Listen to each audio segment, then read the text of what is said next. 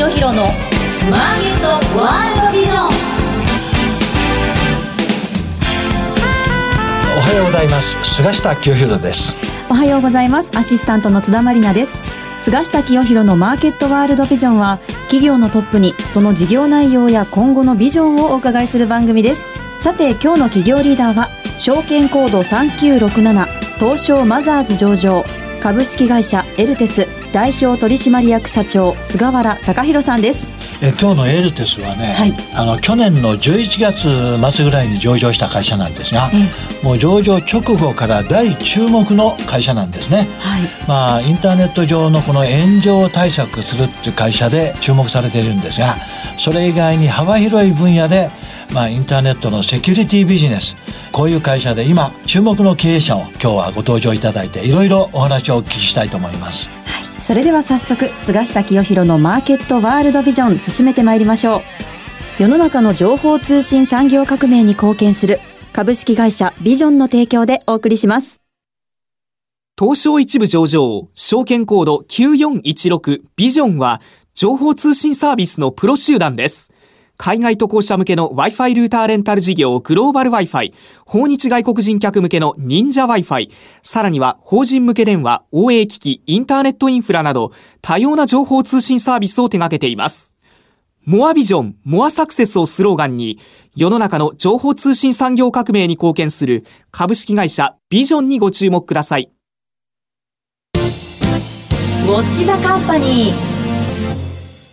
このコーナーでは事業内容、業績や今後の展望について伺ってまいります。改めまして本日のゲストは、証券コード3967東証マザーズ上場株式会社エルテス代表取締役社長菅原隆弘さんです。よろしくお願いします。エルテスっていう会社、はいこれはもう今はもはいう株式市場だけじゃなくて、日本の IT 企業の中ではええ大注目の企業なんですよ。ええもうこういう分野では最先端の技術を持っているということで、まああの昨年、えー上場してですね、公募価格の3倍以上の値段、もう初日は人気殺到で株価は寄らなかったんです。ええ翌日やっと寄ったというぐらいのすごいですね大人気でですね、まああの株式投資やってる人なら大体知ってる企業なんですが、どんな会社なのか、どんな事業をやっているのか、エルテスが提供するサービス、事業についてまずお聞きしたいと思います。どんな会社なんですか？どういう事業をやっておられますか？はい。当社はですね、企業のソーシャルリスク。こちら、あの、わかりづらいんですけれども、まあ、いわゆるネットの炎上であったりですとか、ネットの風評対策の会社でございます。まあそのネットの炎上の対策とかそういうのは、まあ今非常に IT 社会ですごく重要だと思うんですけど、他の企業が真似できないような技術力、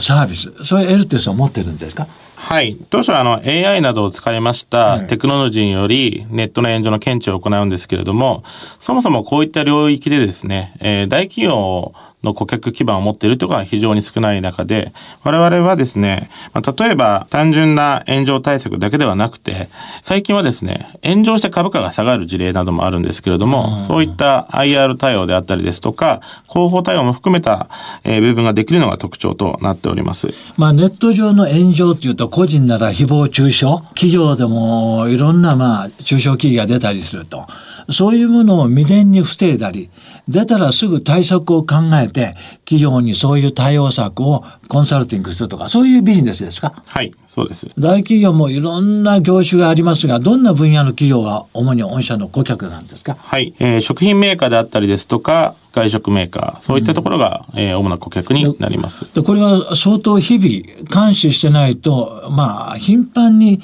そういう中傷記事が出たり、あるいは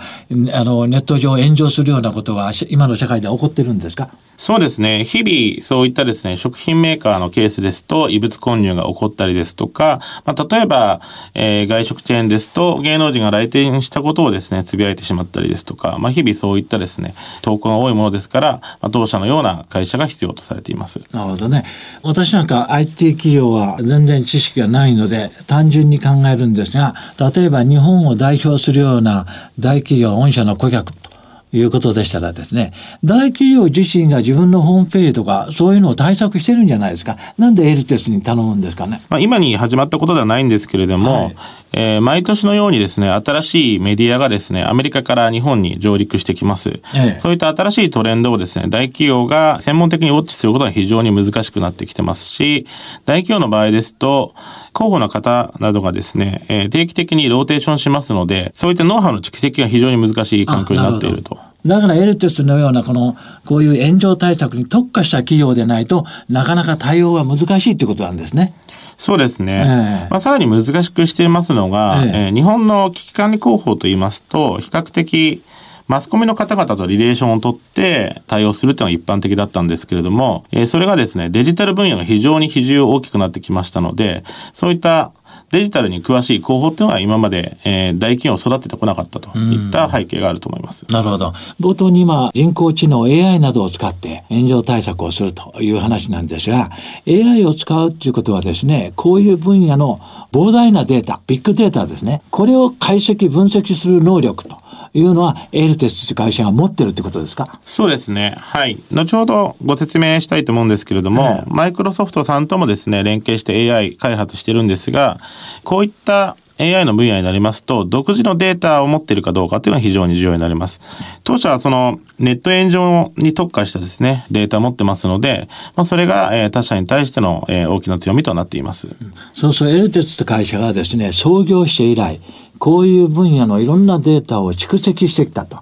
これがビッグデータとしてですね、まあ AI なんかを使って活用、対応できると。これはまあいわばエルテスの今の強みですね。はい。データっていうのは簡単に蓄積できないですもんね。そうです。うん。ということでですね、まあ、今後このネット上の炎上だけじゃなくて、ネット上のセキュリティですね、広い分野では。こういう分野で今後のエルテスという企業のこの守備範囲、ますます広くなると思うんですが、例えば今もうまさに話題騒然ですが、えー、世界中であのサイバーセキュリティ攻撃、これが起こっておりますが、こういうものに対してエルテスは対応できるんですか？そうですね。あの、アプローチは競合他社さんと違うんですけれども、うん、日本のサイバーセキュリティの特徴としましては、主にウイルスであったりですとか、マルウェアとか、そういったプログラミングをですね、排除するというような、えー、傾向があるんですけれども、当社の場合はですね、その背後にですね、誰が、えー、動いて、誰が作っているか、そういったところを特定するという、サイバーインテリジェンスの、えー、技術を今、高めております。やってるんですか。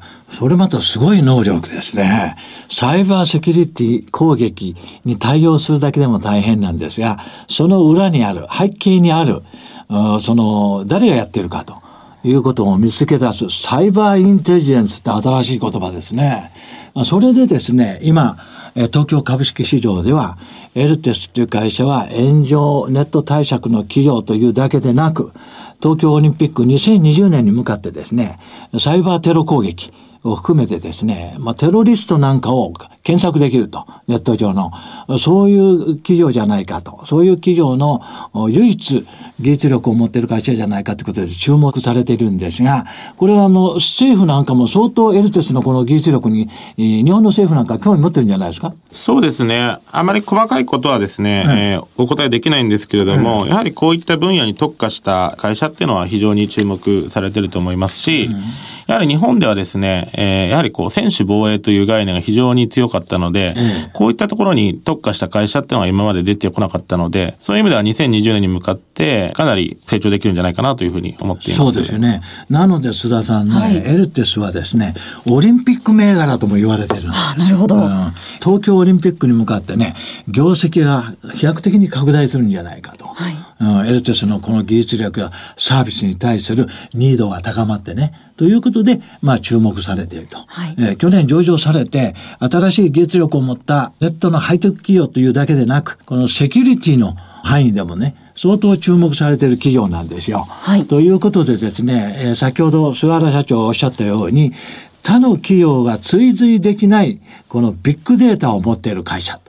このビッグデータをもとにですね、AI、人工知能などで解析して、そのネット炎上に対する対策、はい、コンサルティングをやってるってことでですね、こう思われますが、あんまりライバル企業はいないんじゃないですか？そうですね。あの、こういったリスクに特化した会社っていうのは、えー、存在してませんね。そうですね。オンリーワン企業なんですよ。そうですね。日本ではね。まあ、あ非常に高い技術力、サービスを持っているという会社でですね、今後ますます注目されると思うんですが、うん、そういう技術やサービス力をベースに、足元の業績も非常に好調とお聞きしたんですが、直近に発表された平成29年2月期の通期決算はどんな数字でしたでしょうか？はい。売上に関しましては、前年比43.7%増の13億7900万円。経常利益に関しましては、前年比28.9%増の1億7000万円という着地になりました。なるほどね。いや、これがね、もう売上だけで43.7%、経常利益で28.9%というですね、今なお日本経済はデフレの中で、はい、あんまり儲からない企業が多いのに、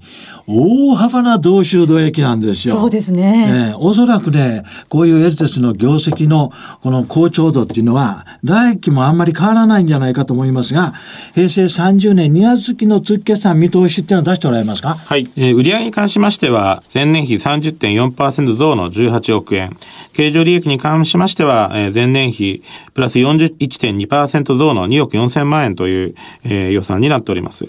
この通期決算見通しを、もし達成すればですね、えー、29年2月期に引き続きですね、売上経常利益ともに30%以上の大幅同収同益が続くと、こういう会社なんですね。平成30年2月期の通期見通しが売上18億円で、プラス30.4%。前年同期期。そして経常利益が2億4000万円で、同じくプラス41.2%というね、この高い収益が予想されています。この業績絶好調のこの裏付けっていうか、どんなビジネスが一番、あるいはどんな顧客に対してこういうビジネスが伸びてるんですか？はい。もともとは我々コーポレートのブランドを守るという立ち位置でスタートしてるんですけれども、えー、最近はあの CM の援助も非常に増えておりまして、マーケティング部であったりですとか、えー、宣伝部に対しても営業をかけておりますので、まあその部分が引き続き強い成長するんではないかというふうに考えています。なるほどね。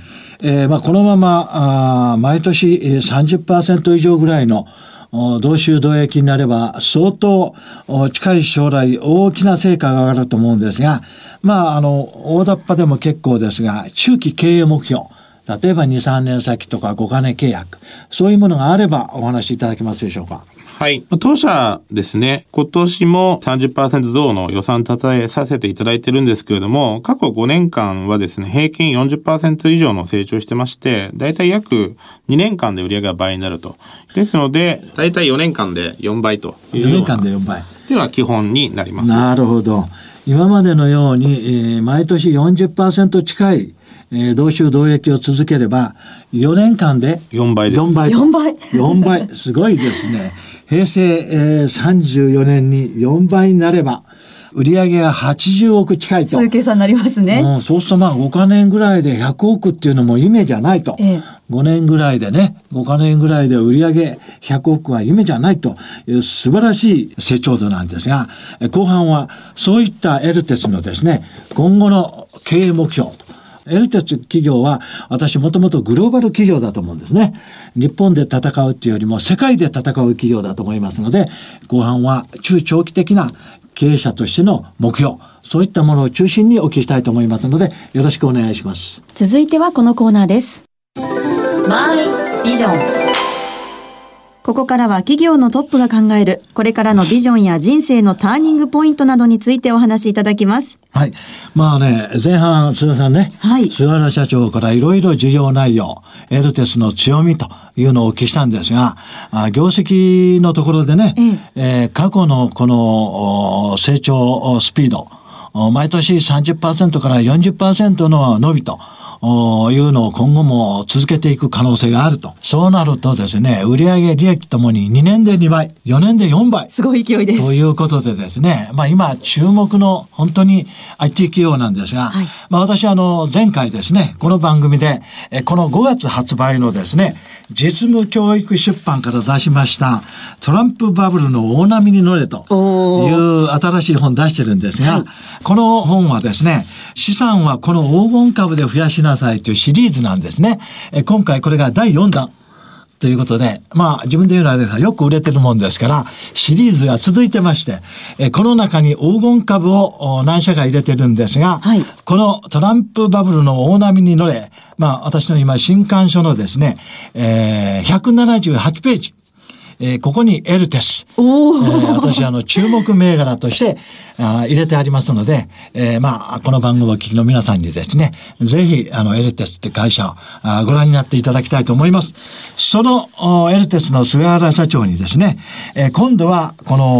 おえー経営者としてですね、そうですねえー中長期的にエルテスという会社はどんなところを目指していくのかと。いうところをお聞きしたいと思いますが、もうだいぶ前に菅原社長にね、お会いしたらですね、いやー、うちなんかまだまだ小さいと、アメリカにはこの分野ですごい企業があるんですというお話をお聞きしたんですが、菅原さん、あれは何ていう会社だったんですかね？はい。パランティアテクノロジーという会社パです。ランティアテクノロジー。私だからナスダックに出てるのかなと思ったんですが、え上場してないんですよね。はいこのパランティアテクノロジーっていう企業のですね、今のバリュー、時価総額、これ菅原さん今いくらぐらいって言われてるんですかね。はい。2.5兆円と言われていまえ、す。いくらですか？2.5兆円。2.5兆円。ちょっと聞き間違いかなと思ったんですけど、まあ目指すはこういうパランティアテクノロジーみたいな会社ですか？そうですね。はい。やはり2020年のオリンピックに向けて、ええ日本に必要となる企業、テクノロジーって考えた場合に、やはりこうビッグデータでテロリストを見つけるというですね、こういった分野非常に重要だなというふうに考えておりまして、まあ、そこに注力していきたいというふうに考えています。なるほど。えこの番組をお聞きのお方のためにですね、ちょっとお聞きしたいんですが、パランティアテクノロジーっていうのはですね、上場もしてないのに2兆5000億ぐらいの価値が出ているということなんですが、どんな会社なんですか？どういう強みを持ってるんですか？この会社は。そうですね。まず強みとしましては、えー CIA がですね、ベンチャーキャピタルを作ってまして、ええー CIA のベンチャーキャピタルが出資を受けているというのが一つの強みです。やはりその国防に関わるものというのはですね、まあ、ただ単にテクノロジーだけでは受注できませんので、まあ、そういったあの信用力というものが必要になってきます。で先ほどおっしゃったサイバーインテリジェンスのところが強いんですね。そうすると。そうですね。はい。い。だから日本でサイバーインテリジェンスに強い企業ってほとんどないですからね。はいおそらくエルテスがもうオンリーワン企業じゃないかと思うんですね。これからますます重要になってきますね、テロ対策っていうのは。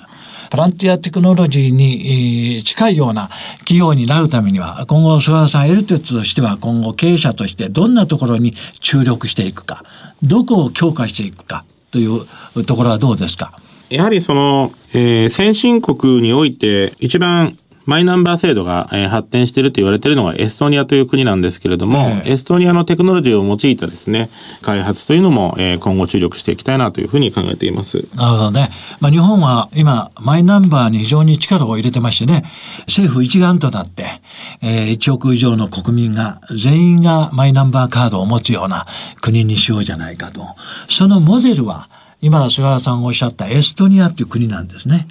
そうすると、いろんなソーシャルリスクだったり、テロだったりが、かなり対策がしやすいっていうことですかね？そうですね。はい。で、日本はそういったデジタル化が規模も大きいこともあって非常に遅れてまして、はいまあそういったものが進むにつれて、ビッグデータ解析がしやすくなるというふうに考えています。で、ビッグデータ解析っていうところが一番肝ですよね。このビッグデータ解析っていうのは長年ある程度時間をかけて、あの必要なデータを蓄積していくこととですね、まあこれエルテス創業以来やってきたことだと思いますが、それ以外にはすごいデータを持ってる会社を買収するということも企業の成長につながってくると思うんですが、今後グローバルな分野を視野に入れてですね、M&A でさらにエルテスの成長シナリオをスピードアップしていこうと、こういう考えはありますか？はい。もちろん選択肢として M&A というのは非常に重要かなというふうに考えております。どういう企業がターゲットになりますかね？そうですね。やはりあの、日本の法令とも関連してくるんですけれども、やはり海外ですと暗号化したまま解析できたりですとか、ええそういったあの、日本の個人情報保護法にですね、準拠するようなテクノロジーがいくつかありますので、まあそういったものをですね、輸入したりですとか、まあ場合によっては出資及び M&A というのがあり得るかなというふうに考えています。なるほどね。やはりこういうビジネスは人間の頭脳を売る商売だと思いますので、素晴らしいこのエンジニアっていうか、技術者が揃わないといけないと思うんですね。エルテスっていうのは結局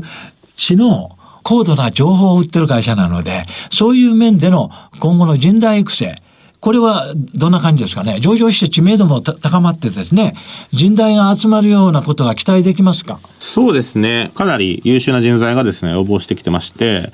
やはり上場前に比べるとかなり優秀な人材が採用しやすくなっています。まあこういう人たちをどんどん採用して、インハウスで育成していくっていう能力はエルテスにはあるんですか？もともとそういったエンジニア多くいますので、ね、中で育成することもできますし、例えば提携したような会社にですね、出向させて能力を上げていくといったことも、うん、えー、可能だと考えています。なるほどね。まあ、あの、エルテスの場合は、こういったネットの現状とかビッグデータに関して、会社自身が相当のこのノウハウ、能力を持っていると思いますので、まあ、私はますます今後伸びる段階ではですね、内外にそういうデータを持っている会社なんかを買収していくと面白いと思うんですね。やり方としてはですね、例えばソフトバンクね、ソフトバンクなんかは投資会社みたいなもんですからね、えー、ソフトバンクのように株式市場で資金を調達して、えー、有力な会社をどんどん買収してですね、あっと驚く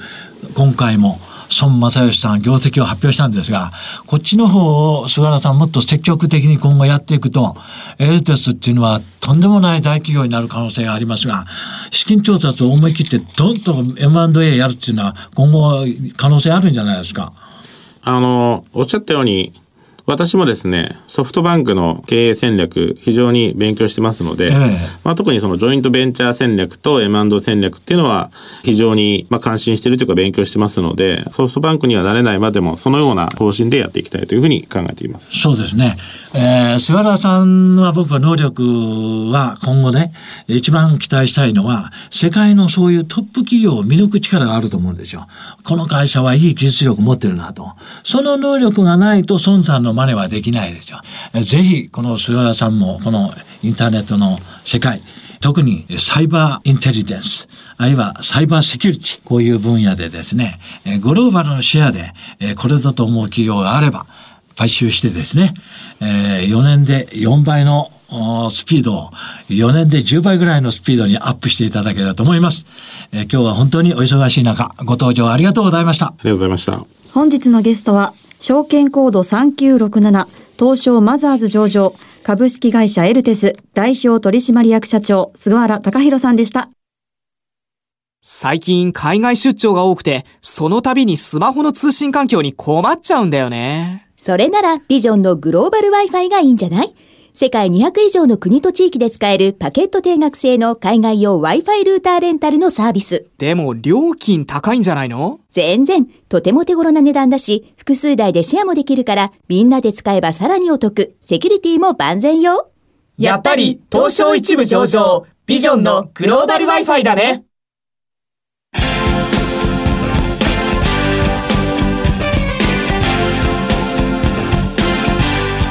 菅下清弘のマーケットワールドビジョン。番組もそろそろお別れのお時間なんですがエルテスのサービス2020年の東京オリンピックに向けてもますますニーズ高まるでしょうね。そうですね、まあ、ちょうどあのその頃ですね、はい、先ほどお話があったように、えー、エルテスの今の成長スピード4年で4倍ですから、はい、えー、東京オリンピックの頃には売上利益が4倍ぐらいになっているということが予想されますので大変楽しみですね、はい、菅下さんの著書でも注目としてね、ね、取り上げられていましたからね。はい、次回の放送は6月12日8時35分からです。ゲストには株式会社ライフル代表取締役社長井上隆さんをお招きします。それでは次回のこの時間もお楽しみに世の中の情報通信産業革命に貢献する株式会社ビジョンの提供でお送りしました。